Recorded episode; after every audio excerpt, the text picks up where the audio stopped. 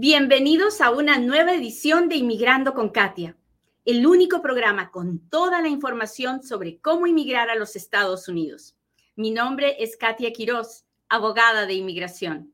Pues hoy vamos a hablar de el notición bomba que nos cayó ayer de este gobierno, porque lo que está pasando es que quieren cambiarnos por completo la posibilidad de que las personas puedan pedir asilo cuando vienen a la frontera y quieren entrar a los Estados Unidos a pedir protección.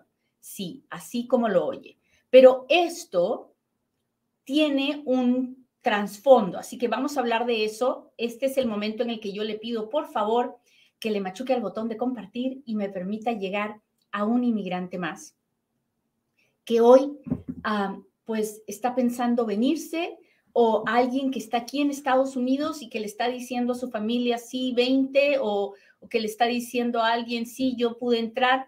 Ojo, ojo, porque este programa es importantísimo para esas personas. Así que machúquele al botón de compartir, porque lo más probable es que si esas personas no se enteran y se vienen, lo más probable es que van a terminar deportadas de la pura frontera y no les van a dar chance de hacer nada. Así que, ¿qué está pasando? Bueno, miren, oiga, mire, vea, le voy a contar.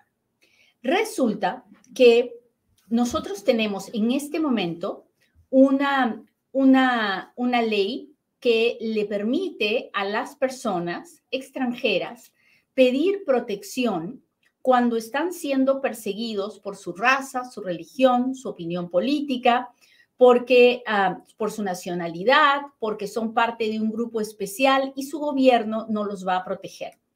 Esa ley es la ley de asilo, ¿ok?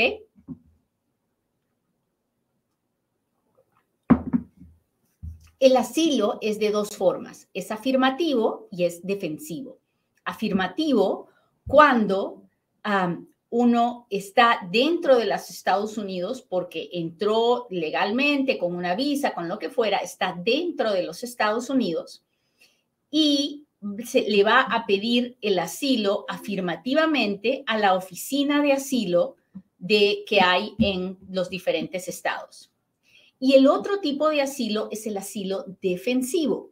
Cuando me tengo que defender y de qué me defiendo de un proceso de deportación ¿Y cómo llegué al proceso de deportación? Porque no tenía permiso para entrar a los Estados Unidos. Entonces, cuando uno viene y viene sin permiso, o sea, sin tener una visa, cuando uno viene y se para en la frontera y dice, oiga, señor de la patrulla fronteriza, quiero pedir asilo, el oficial no le dice, ah, pase, pida asilo. No, el oficial le dice, oiga, usted no tiene permiso para entrar, lo voy a poner en proceso de deportación, usted va a ir y se va a defender frente a un juez y como parte de esta defensa, usted va a presentar una aplicación de asilo. Eso se llama asilo defensivo. ¿Hasta ahí estamos claros? Cuénteme, cuénteme, cuénteme dónde están mis amigos de TikTok. No se olvide de compartirlo. Muy bien. Entonces, Cuando llegó la pandemia, cuando llegó la pandemia, llegó también el título 42. ¿Qué cosa es el título 42? Es una ley de emergencia que se invoca cuando hay una emergencia. Y entonces, con el, el, título 42 cerraron las fronteras y no dejaron que nadie más entrara por la pandemia, por el COVID. Bueno, luego eso se fue soltando, soltando, soltando, ya se permitía que las personas entraran y se volvió a permitir que algunas personas entraran a pedir el asilo.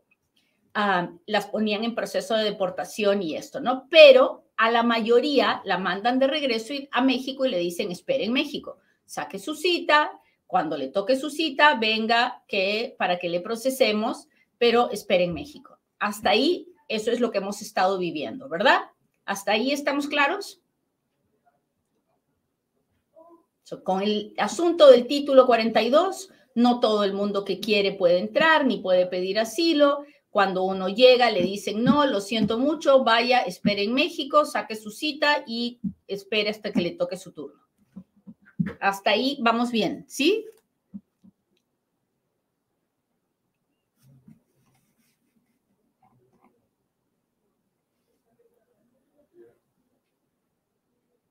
Muy bien, cuénteme si me está entendiendo. Mis amigos de TikTok, ¿quién me está mandando los corazones? Muchas gracias, muchas gracias. Karina, gracias por estar aquí. Silvia, un placer ver, ver que están aquí conmigo. Hola, hola Marci, ¿cómo estás? Marisol Corona, muchas gracias. Muy bien. Hola Abel, gracias por las rosas. Bueno, pues ahora resulta que el título 42 se va a acabar. La emergencia médica del COVID se acaba. Llega a su fin el 11 de mayo. Y con él también la posibilidad que tenía el gobierno de decirle a la gente, vaya y espere en México, espérese, no puede entrar. ¿Ok? Y entonces, ¿qué ha pasado? Bueno, lo que ha sucedido es que el gobierno ha dicho, nosotros no queremos que la gente venga más. Se acabó. No les vamos a permitir hacer una aplicación de asilo político. ¿Y el gobierno puede hacer eso? Eso es lo que vamos a tener que debatir en las cortes, porque yo no creo que sea tan fácil como ellos creen que es, pero no lo vamos a saber hasta que una corte no lo diga. ¿Qué ha pasado? Bueno, el gobierno ha dicho, nadie que no que tenga que pasar por otro país antes de venir a Estados Unidos puede pararse en la frontera a pedir asilo, a no ser que haya pedido asilo antes en el país por donde cruzó y se lo hayan negado. Entonces, si usted es de Centroamérica, del Salvador, Nicaragua, Honduras, ah, Guatemala, y usted tiene que cruzar por México para para poder llegar a la frontera de los Estados Unidos, usted no va a poder pedir asilo en la frontera con la patrulla fronteriza, a no ser que primero pida en asilo, en México. Y si México no se lo da, entonces recién va a poder ir a la frontera con su papel, bueno, va a poder sacar una cita para que lo reciban en la frontera y usted les enseñe que le negaron el asilo. Esa es la nueva regulación que acaba de presentar el gobierno ayer, que, que definitivamente le pone, un, le pone un alto a la posibilidad de las personas de pedir asilo. ¿Y qué pasa si usted va y se para en la frontera y lo intenta? Bueno, la esta nueva regulación dice, lo vamos a detener, lo vamos a deportar directito hasta su país de origen, no lo vamos a dejar en México, lo vamos a deportar y lo vamos a dar cinco años de castigo por haber intentado tratar de pedir asilo en la frontera. ¿Qué va a pasar ahora? Bueno, este, este, esta propuesta de regulación le están dando 30 días de comentarios, así que todos los abogados estamos comentando. Si usted quiere comentar, por favor, entre a la página web y comente y ah, después de eso la van a hacer final, la tienen que hacer ya una regulación final antes de mayo, que es cuando se acaba el título 42, para empezar a utilizarlo al día siguiente. Y inmediatamente, tal vez en estos mismos días, ya se está preparando la, ah, la, demanda que hay que presentar en la Corte. No se puede presentar la demanda mientras no sea una regulación final, así que va a haber que esperar hasta que sea una regulación final para poder demandarla, ir a las cortes y ver qué dicen los jueces si lo que está planeando el gobierno es legal o no es legal. Es triste, ¿verdad? Pero es, es la, la única manera que encuentra este gobierno de detener la gran cantidad de personas que están viniendo indocumentadas a pedir protección a la frontera. Ah, de la forma que está escrita la regulación, están diciendo que ah, esto no aplica para niños no acompañados. O sea, si llega un niñito sin papá, ni mamá, ni nada, lo van a recibir, lo van a detener, lo van a mandar a la casa de, ah, a la casa de refugio de niños. Pero nosotros ya sabemos que eso es algo terrible, que es un trauma muy grande para los niños, que no se debe, que ningún padre debería permitir que su hijo tenga que pasar por eso. Ah, y también dicen que van a hacer una excepción con las personas que tengan un peligro inminente de vida, no sé cuál sería ese caso. y básicamente los únicos que van a poder pedir asilo van a ser los mexicanos, cuando tengan un caso de asilo. Y para tener un caso de asilo, un ciudadano mexicano tiene que probar que en su país está siendo perseguido por su raza, por su religión, por su opinión política, por su nacionalidad o porque es parte de un grupo especial y su gobierno no lo va a proteger. De lo contrario, nadie más podrá pedir asilo en la frontera. ¿Qué va a pasar? Pues como les digo, una demanda va a pasar. Y mientras tanto, habrá que esperar a ver si el juez detiene la regulación o no la detiene. Y si no la detiene, pues lamentablemente se habrá acabado la opción de llegar a la frontera indocumentado a pedir asilo.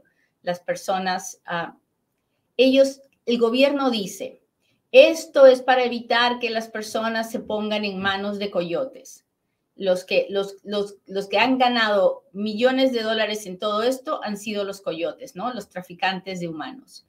Ah, pero, pero los coyotes van a seguir trabajando tratando ya no de dejar a las personas en la frontera para que pidan asilo, sino tratando de cruzarlas por otros lugares y se va a arriesgar más la vida de las personas. Ah, porque ahora los coyotes los dejaban en la frontera para que se pararan a pedir asilo, ahora los tienen que cruzar y evadir a la patrulla fronteriza y eso pone más en riesgo la vida de las personas. Pero eso es lo que está pasando. Es irónico, porque esto que está pasando ahorita también lo intentó el presidente Trump. Y cuando el presidente Trump lo intentó, todos los demócratas le salieron al brinco diciendo que era una violación de los derechos, que no se podía hacer, que qué barbaridad. Y sin embargo, ahora los mismos demócratas lo están haciendo. Así es la política.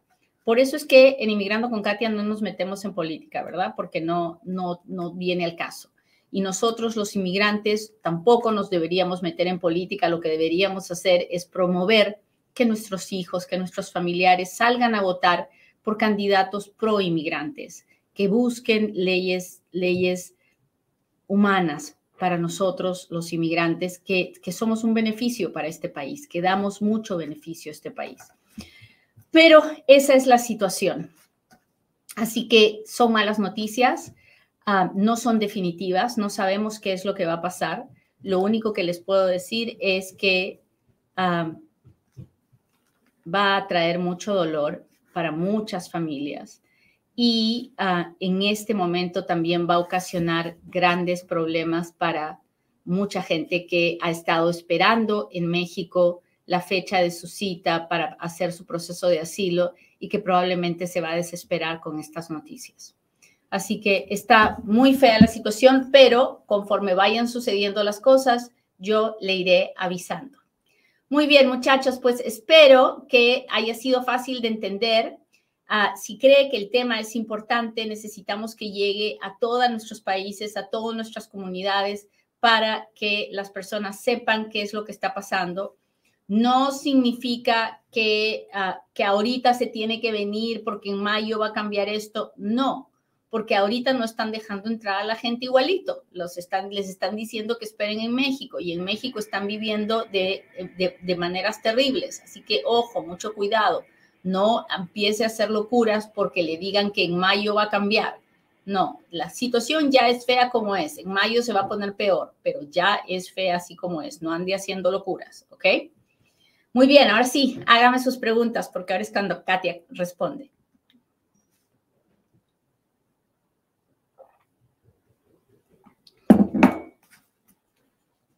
que cree que estamos en temporada de impuestos, así que es momento de hacer su declaración de impuestos y el mejor lugar para hacerlo es Futuro Tax, que es la oficina de taxes para inmigrantes y sus familias. Así que si usted está, ha trabajado, ha ganado dinero, por favor, haga lo correcto, haga su declaración de impuestos. Llámenos 702-483-6555. hacemos taxes en todos los Estados Unidos, los hacemos de manera virtual para los que no están aquí en Las Vegas y de manera presencial para los que están en Las Vegas. Recuerde que si usted hace sus taxes con Futuro Tax, tiene, aparte del beneficio de hacer sus taxes, de buscar su reembolso, tiene una reunión mensual conmigo que es solo para los clientes de Futuro Tax, donde pueden conversar, hablar, interactuar conmigo. Así que no se pierda la oportunidad, haga sus taxes con Futuro Tax. Muy bien, así que veamos cómo están las preguntas.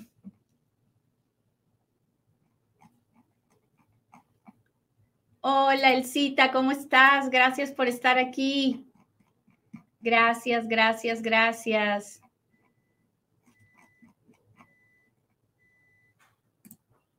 Nos saludan de Bolivia, qué lindo. Hola, hola, hola. Virginia presente. Hola, Jeremy, ¿cómo está? Hola, buenos días, doctora. ¿Con el parol se puede utilizar a dos personas para patrocinar a tres personas? Ah, sí, sí, sí. Si una persona no alcanza, podemos traer otra más para que, para que sea como un co-sponsor. Ah,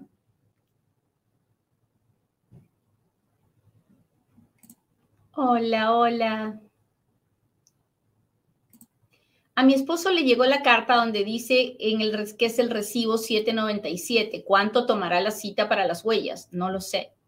Generalmente toma un mes a dos meses que nos llegue la carta diciéndonos que tenemos que ir a tomarnos las huellas. Me aprobaron el Advance Parole. Felicitaciones, Nelson tendré problemas en el aeropuerto por que hace 17 años tuve un misdemeanor, no lo sé, porque no sé qué tipo de misdemeanor. So, si usted quiere estar tranquilo, hable con un abogado antes de salir. Mi derivada está en, estado, en México y quiere pedir visa de turista. Quiero saber si se puede y si me afectará. Ah, no, ella puede pedir lo que quiera pedir, no, no le afecta a usted en nada. Déjeme ver.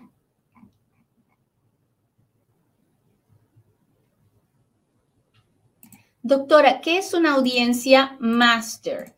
Una audiencia master es una audiencia general, donde va usted y van muchas otras personas más citadas ese mismo día para ver al juez. En esas audiencias generales, ah, el juez primero determina quién es usted, si usted es la persona que se está presentando, luego pregunta qué beneficio va a pedir, si es que va a pedir algo, si se va a defender de alguna forma, luego pregunta cuáles son, luego le explica cuáles son los siguientes pasos. Esa es una audiencia master. Una audiencia individual es cuando a la corte solo va usted con su abogado y le presenta su caso específico al juez y él decide sobre su caso. Muy bien, déjeme ver ¿Cómo está mi gente de Instagram? Expulsión de 10 años. Ya no entiendo lo que dice. 5 años de aporte. ¿Cuántos más me faltan para el retiro? Ah, no le entiendo, clama Vinoteca. No, no, no, no entiendo qué tiene que ver la expulsión con los aportes. ¿El título 42 favorece o no a los inmigrantes? No, no les favorece. Ah, ¿cómo hago para sacar cita con usted? Bueno, yo trabajo para una firma que se llama GWP, Immigration Law, y el teléfono de mi oficina es 702-737-7717. Y la única razón por la que se lo digo es porque hay, hay, mucha gente que inescrupulosa que utiliza mi foto y trata de robarle a la gente. Así que mm, si alguien le está vendiendo algo, no es cierto, no soy yo. Usted me puede buscar en las redes sociales. Si entra mi nombre a Google, va a encontrarme de volada y es muy fácil acceder a mi oficina. Ah, yo trabajo en una firma privada de paga. Ah, también hago servicios gratuitos para la Casa del Inmigrante y el proyecto de ciudadanía de la Unión Culinaria.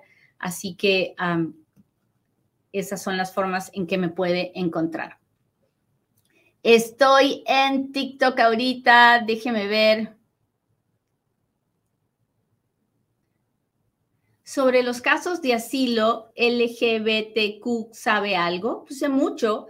Uno puede pedir asilo cuando eh, está siendo perseguido por su orientación sexual. Entonces, por ejemplo, usted no puede venir, no sé, de, de Londres y decir, quiero pedir asilo porque soy gay, porque en Londres, pues, es una, es una ciudad muy abierta, no hay, no hay una discriminación en contra de las personas gay. Pero si usted dice que viene, no sé, de, de algún pueblo del África, donde ser gay es, es visto como algo demoníaco y a las personas las queman por ser gay, entonces ahí sí tiene un caso de asilo. Todo depende de dónde venga, de cuál sea la situación y de las pruebas que usted traiga de que está siendo discriminado, maltratado, perseguido por ser gay. ¿Qué tiene en la frente? Tengo cenizas. Yo soy católica y hoy día es miércoles de ceniza en, en, mi, en mi religión. Así que hoy día en la mañana fui a misa y me pusieron unas cenizas. Soy de Costa Rica. ¿Algún beneficio? No. Ah, ¿Se puede aplicar para VAWA con divorcio? Sí, siempre y cuando el divorcio haya sucedido hace menos de dos años. Si ya se pasó dos años del divorcio, ya no puede hacer VAWA. Tiene que ser dentro de los dos años después del divorcio. Katia, hice mi solicitud de asilo, la envié hace siete meses, aún no recibí la carta de recibido. Ay, pues no sé qué decirle porque en este momento la oficina de inmigración está teniendo tantos problemas. Hay cartas de recibo que me llegan rápidos, otras que se demoran muchos meses.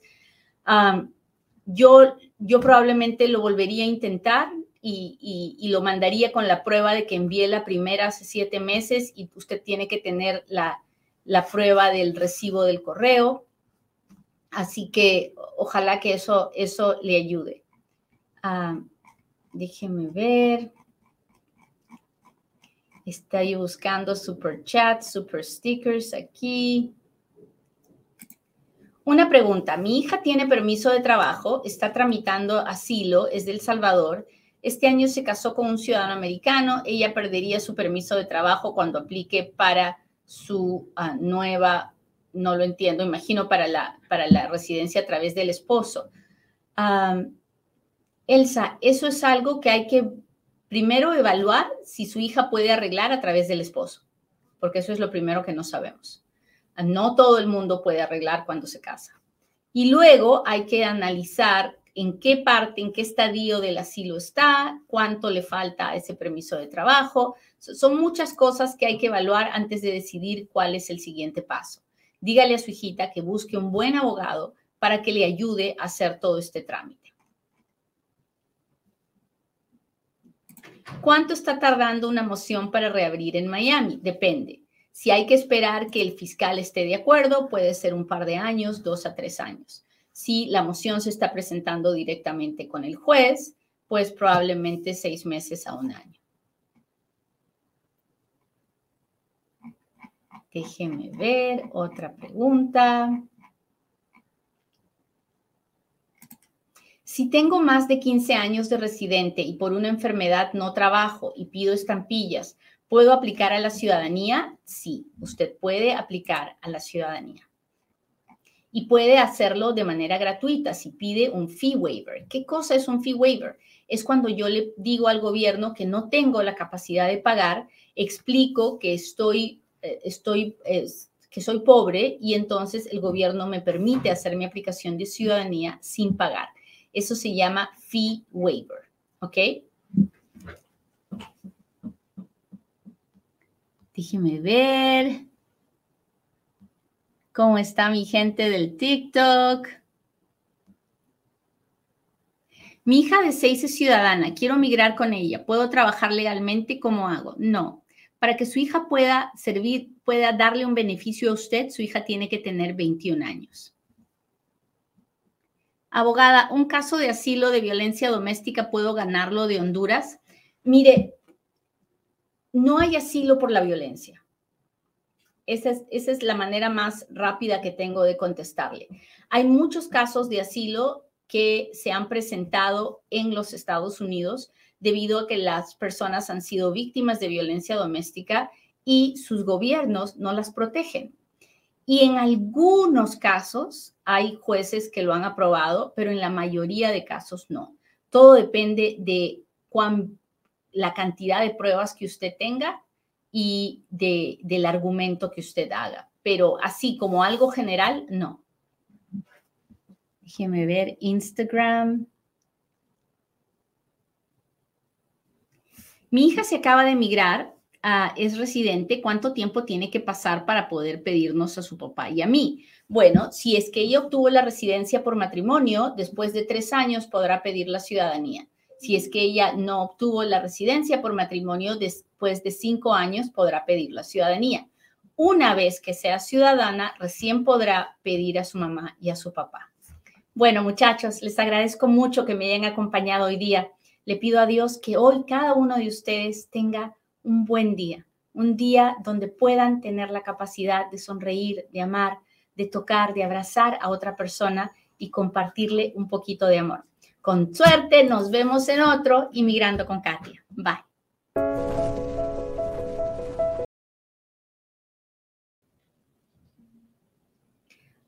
Bienvenidos a Inmigrando con Katia. Hoy hablaremos de un nuevo cambio en la póliza del gobierno que ayudará a proteger a los hijos de las personas que están tramitando una residencia porque tienen una petición familiar o una petición de visa de trabajo. Así que este tema está interesante, no se vaya, estamos a punto de empezar.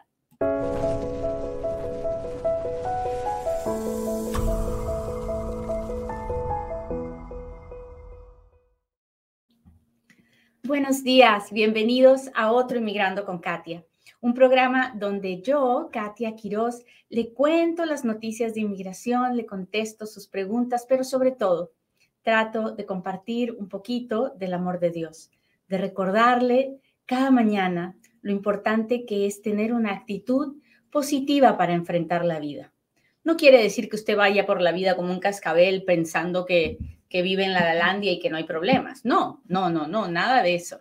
Significa que podamos vivir sabiendo que a pesar de los problemas y a pesar de las dificultades, siempre, cada día es un milagro nuevo, una oportunidad de empezar de nuevo, una oportunidad de corregir, de enmendar y de seguir luchando. Porque de eso se trata el juego de la vida, de luchar, de luchar y de seguir luchando. Y en el proceso, en el vivir del proceso, disfrutar de los momentos hermosos que nos regala la vida y ah, pues aprender de los momentos difíciles que nos regala la vida. Así que ya lo sabe, una actitud positiva es siempre mucho mejor que sentirnos víctimas. Hoy vamos a hablar de una buena noticia, muchachos. Y esta buena noticia tiene que ver con los hijos, los dependientes de las personas que están tramitando una residencia porque alguien los pidió, porque tienen un familiar que los pidió o porque están haciendo una visa de una residencia por trabajo.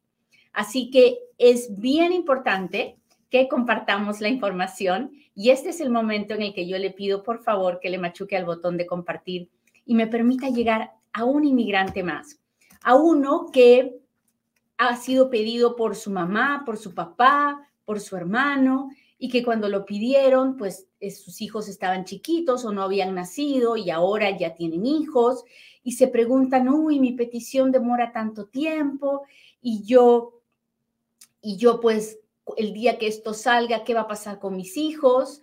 Así que de eso vamos a hablar hoy día. No se olvide de machucarle al botón de compartir.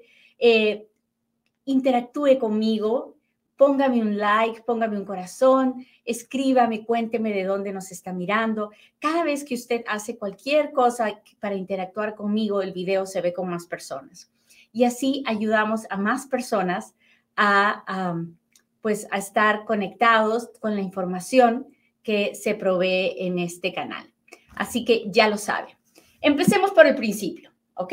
Porque usted ya sabe que a mí siempre me gusta empezar desde el principio. Resulta que hay visas inmediatas y visas que no son inmediatas. Las inmediatas son las que hace un ciudadano americano cuando pide a su mamá, a su papá, a su esposo o esposa y a sus hijos solteros menores de 21 años. Todas las demás visas no son visas inmediatas. Son visas que van a demorar algún tiempo en convertirse en una residencia. Entre estas visas que no son inmediatas, como son la visa de un ciudadano pidiendo a un hijo soltero mayor de 21 años, a un hijo casado, a un hermano, o la de un residente pidiendo a una esposa o a unos hijos solteros menores o mayores de 21 años. Entre estas visas hay algunas que me permiten hacer una petición para mi familiar y en esa petición se incluyen al esposo y a los hijos de este familiar. Ok, ya se empieza a poner un poquito más complicada la cosa. So, sígame, sígame, sígame, no deje de seguirme. Y escriba, vaya escribiendo si hay algo aquí que le interesa. A ver, primero dígame, ¿dónde está mi gente de YouTube? ¿Dónde están mis amigos de YouTube? Yo solo sé que están aquí cuando veo que me ponen los deditos para arriba. Mi gente de Facebook, ¿dónde está? ¿Dónde está? Hola Lili, gracias por estar aquí. Muy bien, muy bien, muy bien. Oh, ahí va a estar mis amigos de YouTube, se están haciendo presentes. Gracias, gracias. Oh, Help Rico compartió el live. Muchas gracias. Hola, Anita. Gracias por estar aquí. Muy bien. Entre estas visas, que les digo que no son inmediatas, por las que hay que esperar, está, por ejemplo, un residente cuando pide un hijo soltero. Esa petición va a incluir al hijo soltero y a sus hijos menores de 21 años. Un ciudadano americano cuando pide un hijo casado, en esa petición se va a incluir a la esposa del hijo y a los hijos menores de 21 años. Un, un ciudadano americano que pide a un hermano en esa petición se va a incluir a la esposa del hermano y a los hijos menores de 21 años. Un ciudadano americano que pide un hijo soltero, en esa petición se va a incluir al hijo soltero y a los hijos de este hijo menores de 21 años. ¿Hasta ahí estamos claros? Cuénteme, cuénteme, cuénteme si me está entendiendo. Muy bien. Entonces, ¿qué pasa? Pues resulta que cuando se hizo la ley, pues todo parecía muy bonito, pero al mismo tiempo que hicieron esta ley que permitía incluir a los familiares de este familiar que estábamos pidiendo, también le pusieron un límite de green cards por año, un límite de visas por año. ¿Y qué pasa? Que uno hace la petición por el hijo casado, por el hermano, por el hijo soltero mayor de edad, y las peticiones demoran muchos años porque no hay suficientes green cards para dar.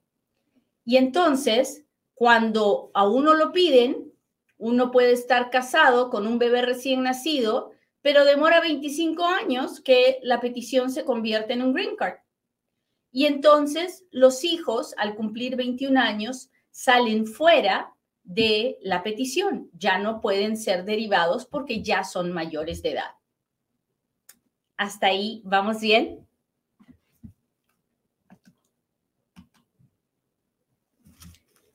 Muy bien.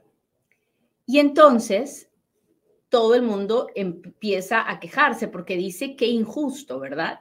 Qué injusto que me hacen la petición y debido a las demoras del gobierno, no se pueden usar y mis hijos terminan saliendo fuera de esta petición. Bueno, entonces el gobierno, el Congreso hizo otra ley que se llama CSPA. Y esta ley lo que dijo fue esto.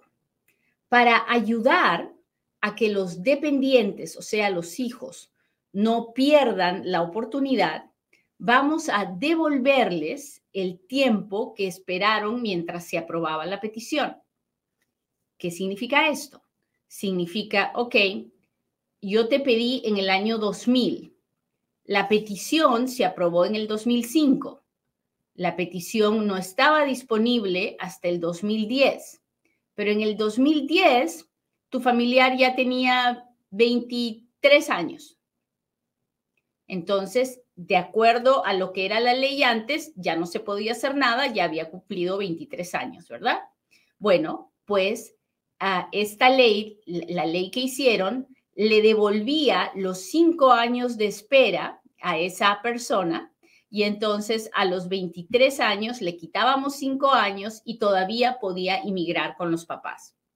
Yo sé, estoy hablando de cosas mucho más complicadas, pero eso es para que vean lo complicado que son las leyes de inmigración y cómo muchas veces las cosas pueden parecer que ya están perdidas cuando realmente no están, porque hay leyes que nos pueden ayudar.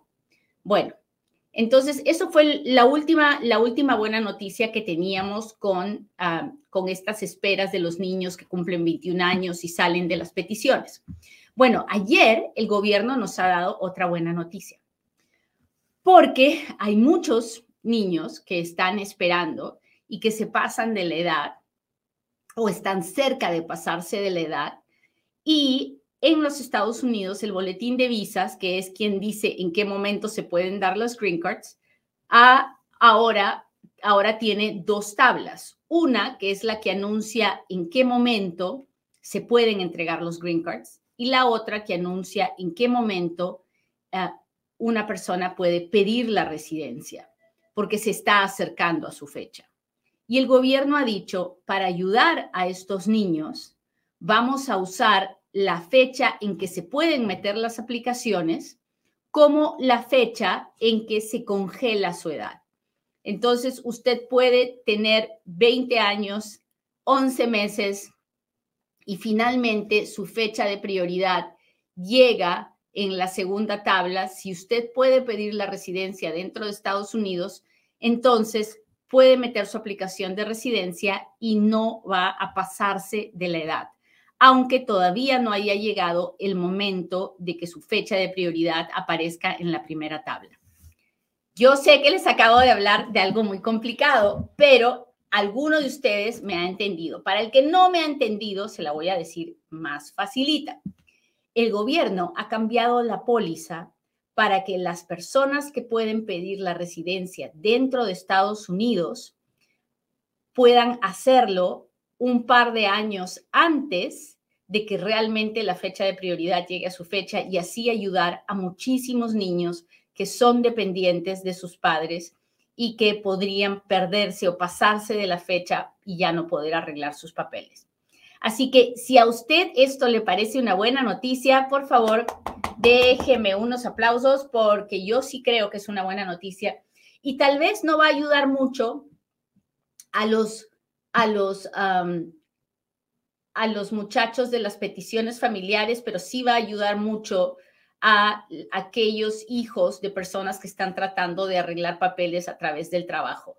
A algunos, a algunas de las peticiones familiares también sí las va a ayudar siempre y cuando ese hijo o, la petición o la persona tenga la 245i. Así que es, es, es una muy buena noticia que creo que todos tenemos que saber y celebrar. Así que no se olvide de pasar la voz. Recuerde que estamos en temporada de taxes y hay un solo lugar donde se hacen taxes para inmigrantes y sus familias y ese es Futuro Tax. Así que entre a futurotax.com, llámenos por teléfono al 702 483-6555. En todos los Estados Unidos podemos hacer su declaración de impuestos, no solo buscando su mejor reembolso, sino también buscando que sus taxes sean hechos correctamente para el Departamento de Inmigración. Así que ya lo saben. Muy bien, tenemos podcast, estamos en, eh, en todos los ah, canales de podcast también como Inmigrando con Katia. Y una de las cosas bien importantes que tenemos que saber todos los inmigrantes que hemos tenido algún contacto con la oficina de inmigración es que cuando hacemos nuestros trámites de inmigración tenemos que tener esos records y los records se buscan, se piden buscando las follas.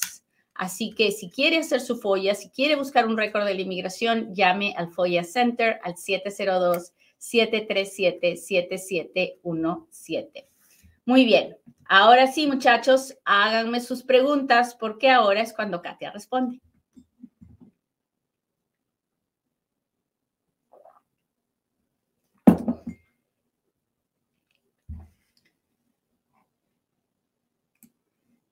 Hola, hola, hola, buenos días, hola. Bendiciones, hola, compartido, gracias, Félix. Hola, hola.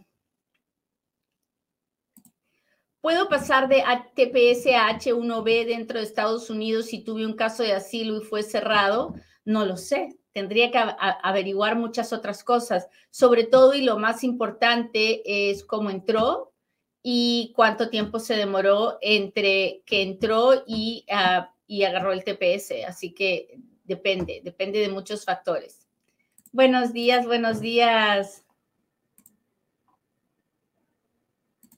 ¿Cuánto, el tiempo, ¿Cuánto tiempo se está tardando en el consulado americano para la visa U, la cita? No sé, don José, no sé, porque generalmente para la visa U, ah, depende de cada, de, cada oficina consular, ¿sabe? Hay oficinas consulares que no le dan ninguna importancia y nos tienen esperando por muchos, muchos, muchos meses. Y hay otras que cuando les pedimos una cita para un derivado de visa U, pues avanzan. Ah, ¿Es verdad que si tienes un hijo en los Marines pueden ellos acelerar tu caso? No, los, tener un hijo militar no acelera tu caso. Tener un hijo militar en muchas situaciones puede darte un parole in place. Y parole in place es cuando le pedimos al oficial, le pedimos al gobierno que nos dé un boleto, un ticket para poder pedir la residencia dentro de los Estados Unidos. Así que no, no es cierto que acelera, hace algo mucho mejor que acelerar. Nos permite pedir la residencia dentro de los Estados Unidos en algunos casos, no en todos los casos. Depende de la situación del papá o la mamá o el esposo de este de este militar. A mí me está pidiendo mi hija, ya se mandó la aplicación, primero Dios, todo esté bien. Dios permita que así sea, Julita. Dios permita que así sea. Soy pedida por mi hijo, luego puede hacerle un ajuste de estatus a mi hija de nueve años, claro. Si a usted le pide su hijo y usted se hace residente, usted puede pedir a su hija. Para SIJS tengo que hacer la entrevista para la residencia, sí. Hola, hola, hola, ¿cómo están muchachos? Hola, ¿seré carga pública por recibir SNAP y estar en Section 8? Tengo dos hijos menores. Ah, Consuelo, si lo que usted está pidiendo es para sus hijos y no para usted, no, usted no es carga pública. Ahora, recuerde que es bien importante que para pedir estas ayudas, usted no esté mintiendo de ninguna forma. No puede decir que no está trabajando cuando sí está trabajando, no puede decir que vive sola cuando tiene pareja, así que mucho ojo con eso, pero si, si, lo, si, si lo está pidiendo sin ninguna mentira porque realmente lo necesita, no se ande preocupando de la carga pública, que nada de eso es para usted, es para sus hijos. Ah, Dice, hola Katia, mi petición es F3, soy dependiente y mi fecha de prioridad es febrero 28 del 2012. Califico para lo que hablaste ahora. Andresito, no sé, no sé de qué país es, no sé cómo está usted viviendo aquí, si está aquí o está en su país, no sé si tiene estatus o no tiene estatus. Así que depende de muchos factores, pero sí, lo que estoy hablando le tocaría a cualquier petición que en este momento esté pendiente. En petición por hermano casado sin hijos, en la I-864 del peticionario casados independientes, USCIS cuenta tres o cuatro. No, pues lo cuenta él, al peticionario, a usted y a su esposa.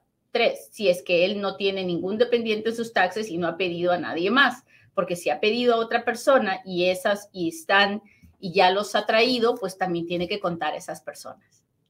A ver, déjeme ver, déjeme ver. Andrés dice, estoy en Estados Unidos indocumentado. Bueno, pues entonces no se va a poder, porque esto es para los que pueden usar la segunda tabla, que son los que están en estatus o son 245i. A ver, déjeme ver qué está pasando con mi gente de Instagram. Si hago ajuste de estatus y entré con visa de turista y, igual mis hijos, ¿puedo incluirlos en la petición? Ah, no, no lo sé porque no sé quién, quién le está pidiendo a usted. Si le está pidiendo un esposo, no, el esposo tiene que hacer una petición separada para cada hijo y cada hijo tiene que hacer su propio ajuste de estatus. Déjenme ver otra. Ah. tengo la residencia por lotería. ¡Ay, qué suertudo, suertuda! ¿En cuánto tiempo puedo pedir a mis hijos mayores? Pues usted al día siguiente que tiene la residencia puede hacer una petición por cada hijo soltero que usted tenga. ¿Un agente de inmigración puede llegar a tu casa antes de la cita de petición por cónyuge? No, realmente no llegan antes, a no ser que les hayan dateado que es un matrimonio por fraude. En ese caso sí podrían hacerlo. Generalmente no, generalmente esperan hasta la entrevista una vez que tienen dudas durante la entrevista de que su matrimonio sea un matrimonio de verdad y no, y, no un matrimonio por papeles, después de la entrevista pueden ir a, su casa a las 4 de la mañana para ver si están durmiendo juntos. Pero ah, si no, no. Generalmente no. Es posible, sí es posible, si es que, como le digo, tuvieran un, un reporte de que hay algo, algo turbio, raro ahí, ¿no? Hola Shay, hola Elenita, ¿cómo están? Acá estoy con mi gente de TikTok. Espéreme que voy a jalar esto un poquito. Dice Waldir Herrera, dice, mi madre me pidió en el 2016, pero murió en diciembre del año pasado. Waldir, lamento mucho la pérdida de su mamita, pero quiero que usted sepa que la petición no ha muerto. Uh, y que la petición continúa, en el momento que esté disponible, usted podrá pedir que continuar con el proceso si tiene un familiar que puede tomar el lugar de su mamá. Así que esperemos que así sea. Déjeme ver, déjeme ver. A, los que me mandan corazones, regalitos, muchas gracias, se los agradezco mucho. Hola, buen día. Mi pregunta es, ¿por qué tarda tanto la llegada de la residencia? Bueno, si ya está haciendo el trámite del ajuste de estatus, tiene que saber que la oficina de inmigración es un gran relajo en este momento y tienen unas, están súper tardados como nunca antes en la vida. Y por, tarda tanto por eso, porque hay un, eh, hay un gran retraso y entonces tienen que primero hacer los casos que están retrasados y así se van retrasando todos y no hay suficientes empleados y no tienen suficiente dinero y, es un cuento de nunca acabar. Lili, muchas gracias por las rosas. Una pregunta, ¿por qué mes y año van las visas U? Bueno, las, las visas U van por finales del 2016 y los permisos de trabajo de buena fe van por mediados del 2018.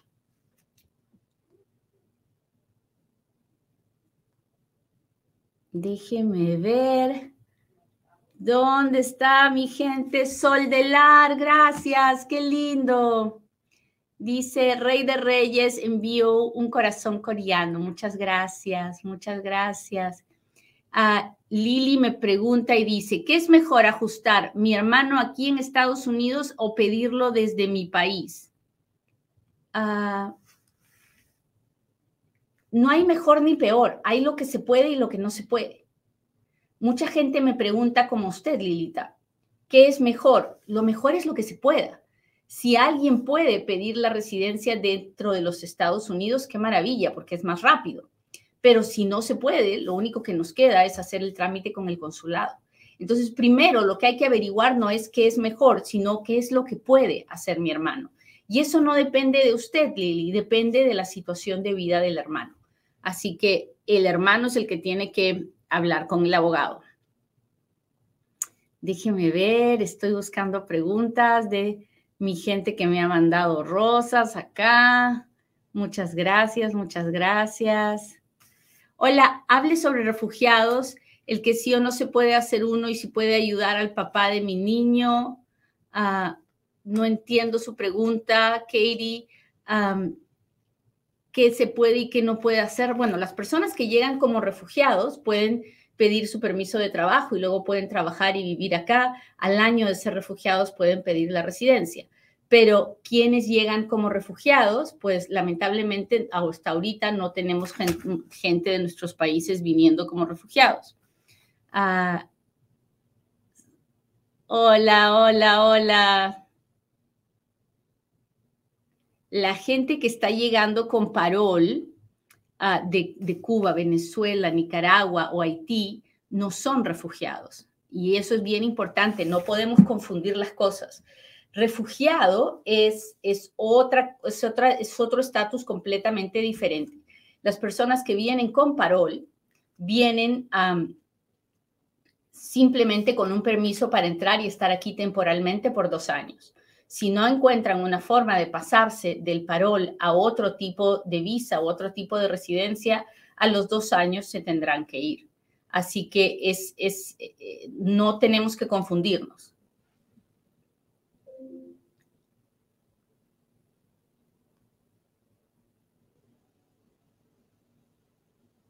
Dice, ¿cuánto tiempo máximo puedo estar en los Estados Unidos con visa? Depende de la visa que tenga. Por ejemplo, si usted tiene una visa de turista y al entrar le dan seis meses, no significa que se puede quedar los seis meses. Significa que puede entrar de turista, hacer lo que un turista hace y se tiene que ir. Entonces, si usted se queda 15 días, es normal para un turista. Si usted, ah, si usted se queda 60 días, ya se ve como un bien montón, ¿no? Pero si usted tiene 80 años, pues 60 días está bien también, porque seguramente está con su familia y todo pasa lentito, ¿no? Ahora, si usted tiene 20 años y se queda 60 días, pues ya la próxima vez que venga el oficial va a decir, bueno, ¿y qué hiciste 60 días o 90 días? O, ¿no? no, es, no es que uno se puede quedar los seis meses. Si lo hace, se expone a que la próxima vez que quiera entrar, le di, pregunten qué hizo, le averigüen, le esculquen y si consideran que usted está haciendo algo que un turista no debería hacer, entonces le pueden cancelar esa visa. Ahora, sin embargo, si usted viene con una visa de inversionista que le dan por tres años, pues tiene tres años que puede vivir aquí, hacer su negocio, mientras el negocio funcione, usted haga dinero y de trabajo, todos felices, todos contentos, tres años. Pero si en esos tres años usted empieza el negocio y el negocio quiebra, no es que se puede quedar los tres años, se tiene que ir 30 días después de que el negocio quebró. todo depende del tipo de visa que tenga. Bueno, muchachos, les agradezco mucho que me hayan acompañado hoy día. Espero que hayan aprendido algo nuevo con este programa de hoy y que valga la pena compartirlo y educar así a toda nuestra comunidad inmigrante. Que tengan un lindo día. Bye.